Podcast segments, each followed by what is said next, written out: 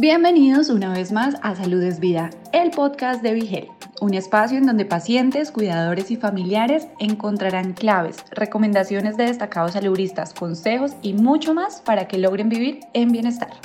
El doctor Cristóbal Cruz Colón comparte detalles sobre el revolucionario procedimiento de cirugía ICL, un procedimiento que está cambiando las reglas en la corrección visual de problemas como la miopía y el astigmatismo, especialmente para pacientes que antes no podían ser operados.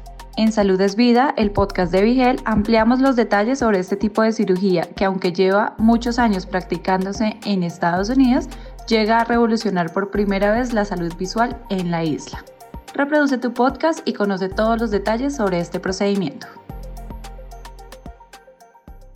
Saludos, les habla Mariliana Torres para Vigel. Hoy entrevistamos al doctor Cristóbal Cruz Colón, quien está realizando o realizó la primera cirugía de ICL en Puerto Rico y queremos hablar con él sobre este gran éxito y desarrollo de la industria de la medicina aquí en Puerto Rico, sobre todo en el área de los ojos. Así que con nosotros esta tarde se encuentra el doctor Cristóbal Cruz. ¿Qué tal, doctor? ¿Cómo está? Muy bien, buenas tardes. Este, gracias por darme la oportunidad de estar en tu programa y poder compartir esto con todo el público que lo está viendo. Le presenté a, la audiencia que se ha hecho la primera cirugía ICL en Puerto Rico, pero quiero que usted mismo le explique en qué consiste. Pues la cirugía de ICL es una cirugía de corrección visual para las pacientes que tienen miopía.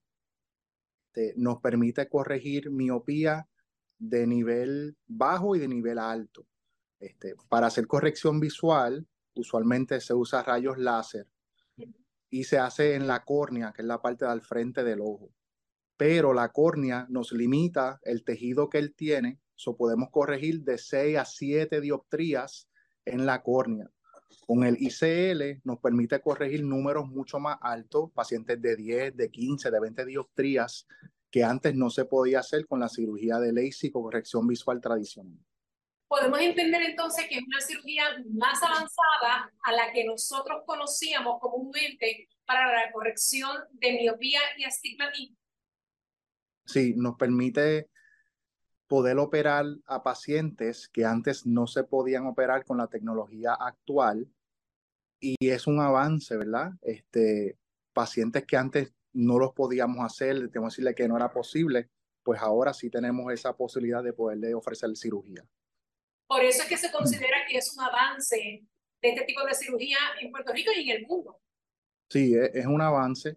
Em, la cirugía es nueva aquí en Puerto Rico, la, la, hice por primera vez hace una semana, pero en Estados Unidos es una cirugía que se lleva haciendo hace muchos años. Antes de regresar a Puerto Rico, yo practiqué medicina, oftalmología en Miami por más de 10 años, que fue donde me introdujeron y aprendí a hacer esta operación. Eso es una, una operación que ya globalmente se está haciendo, pero para los pacientes de Puerto Rico es la primera vez que se hace en Puerto Rico. Y en sí, ¿cómo es el proceso de la cirugía? Hay muchas personas que no se someten a este tipo de cirugía porque dicen, no, en mis ojos, si falla esto. La persona se va a sentir sumamente segura. Los riesgos de complicación que hay en cirugía es sumamente bajito. Este, sumamente bajito, estamos hablando este, aproximadamente uno en 100 mil este, se toman todas las precauciones, se hace una incisión bien pequeñita en donde se introduce un lente intraocular de un polímero bien flexible y la cirugía apenas toma unos 5 minutos, 10 minutos. Este, son los riesgos de complicación, aunque sí lo hay, son muy bajitos y es algo bien seguro que ya el paciente el mismo día o el otro día ya está viendo este, muy bien. ¿Esta cirugía se realiza en su oficina o en algún hospital? Pues se puede hacer de ambas maneras. En Estados Unidos se realiza tanto en la oficina del doctor o en una sala de operaciones. Por el momento la estamos haciendo en la sala de operaciones. Eso nos permite tener un ambiente estéril, este, instrumentos esterilizados, tenemos un equipo de anestesia. Si el paciente está un poco nervioso, se le da un poquito de sedante. Solo estoy haciendo en sala de operaciones para tener un poquito más de control del ambiente y que el paciente esté más seguro. ¿Cuántos pacientes se han beneficiado de esta nueva cirugía hasta el momento de los resultados? So, hasta el momento, este, apenas empezamos a operar la semana pasada y operamos seis ojos, este, que se entiende que son tres pacientes, este, y todos, gracias a Dios, han ido muy bien. para tenerlo claro, en este tipo de cirugía no se corta el tejido corneal. No, no es necesario cortar el tejido corneal. Este, para corregir la receta de espejuelo, se introduce un pequeño lente flexible, como si fuera un lente de contacto, dentro del ojo y ahí lleva la receta del paciente. Es una cirugía completamente reversible si hubiera que hacer algún cambio del lente y no se corta ningún tejido de la córnea del paciente. ¿Los planes médicos están cubriendo este proceso? Por el momento no están cubriendo ni, ni en, tan solo ni en Puerto Rico ni en Estados Unidos. Es algo que el paciente este, que decida hacer la cirugía lo paga eh, de manera privada. Bueno, hay que esperar a ver si los planes, ¿verdad?, pueden cubrirlo para aquellas personas que desean. Hay que esperar. Entonces, la corrección visual, aunque te dijo que era reversible, tiene un tiempo de duración, digamos, porque sé que en la cirugía laser, por ejemplo, uno se hace la cirugía y quizás en dos años vuelve a tener quizás unos espejuelos, aunque sea poquito el, grosor, pero mucha gente no se la hace por eso. Ahí, en esta corrección visual, tiene un tiempo de duración de eficacia. Son la, cor el ojo sigue envejeciendo al, al pasar de los años. Vamos a poner un ejemplo, un paciente que se opera a los 20 años. La cirugía le debe durar aproximadamente hasta los 40, 45 años. So, le está sacando 20, 25 años de provecho. Entre los 45 a 55 años, a todos los pacientes le da presbicia. Presbicia es que perdemos la visión de cerca este, porque envejece nuestro ojo internamente pero eso va a pasar, se opere o no se opere de la cirugía de corrección visual. Cuando ya entramos a pacientes de 65, 70 años, ya tienen catarata, que es que su lente interno se, se pone, se opacifica. So, no es que la cirugía deja de funcionar, es que el ojo sigue envejeciendo y son cambios normales de la edad. So, yo le explico al paciente, mira, te voy a operar, tienes 20 años, te vas a durar 20, 25 años, cuando tengas cuarenta y pico, cincuenta, vas a tener presbicia, a los setenta y pico tienes catarata, pero en cada etapa de su vida se planifica diferentes métodos de corrección visual.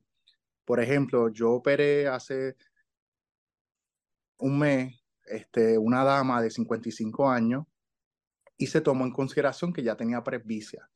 Este, operé otro caballero de 75 años, tenía catarata, se le hizo una corrección visual y también se le sacó la catarata. So, en cada edad que esté el paciente, se puede usar tecnología para que no tengan que usar espejuelos.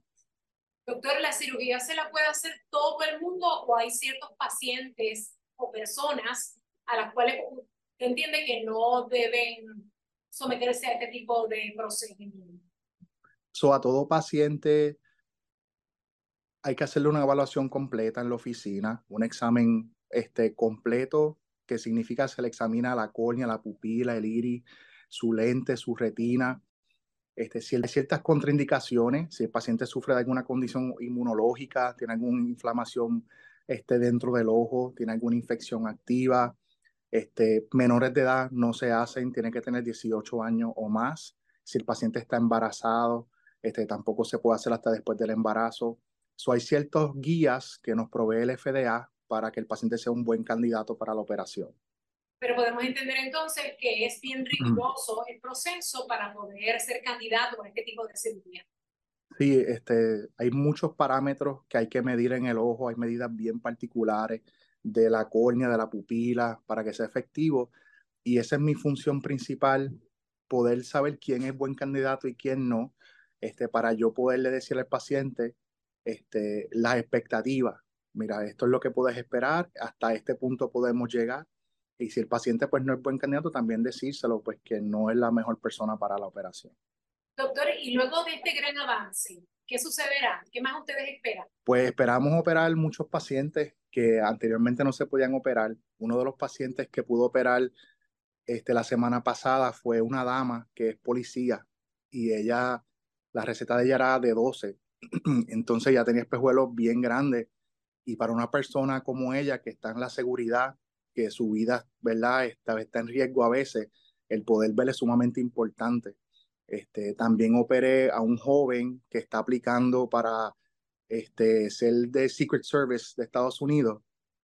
So, para, exacto, pero para este tipo de profesión, ¿verdad? El poder ver es esencial.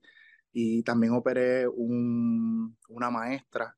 So, me siento bien contento porque yo trabajé muchos años en Miami y mi meta era que cuando regresara a Puerto Rico, la misma tecnología que teníamos allá, poderla hacer acá en Puerto Rico.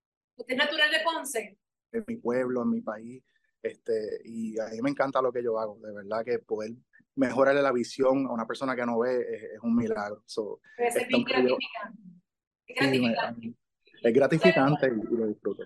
¿Usted es de Ponce? Sí, yo soy de Ponce.